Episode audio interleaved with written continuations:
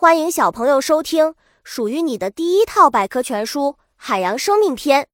主播多云下的蛋，欢迎订阅。第零幺八章：海草。海草是一种开花植物，生长在温带或热带海岸附近的浅海中。它的叶片又长又细，绝大部分是绿色，而且往往一大群生长在一起，看起来就像是海洋中一大片辽阔的草场。所以被称作海草。分布，海草在世界上分布很广，已知有四十九种，其中三十四的种类产于印度洋和西太平洋，中国沿海也有分布。海草根系发达，有利于抵御风浪对近岸海底的侵蚀，还可以改善渔业环境。栖息地，海草是海洋动物的食物，常在沿海一带形成广大的海草场。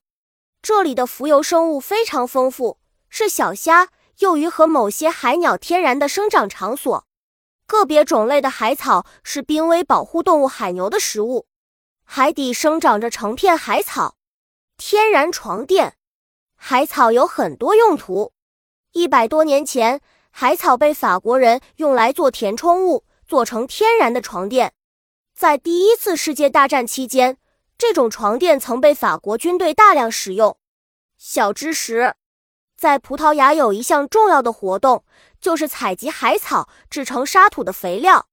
受到威胁，在我国北方沿海渔民常用海草做建造房屋顶的材料。海草具有抗腐蚀、耐用和保暖的特点，但是目前全球的海草数量正在下降，这主要是因为人为的扰乱造成的。本集播讲完了，想和主播一起探索世界吗？关注主播主页，更多精彩内容等着你。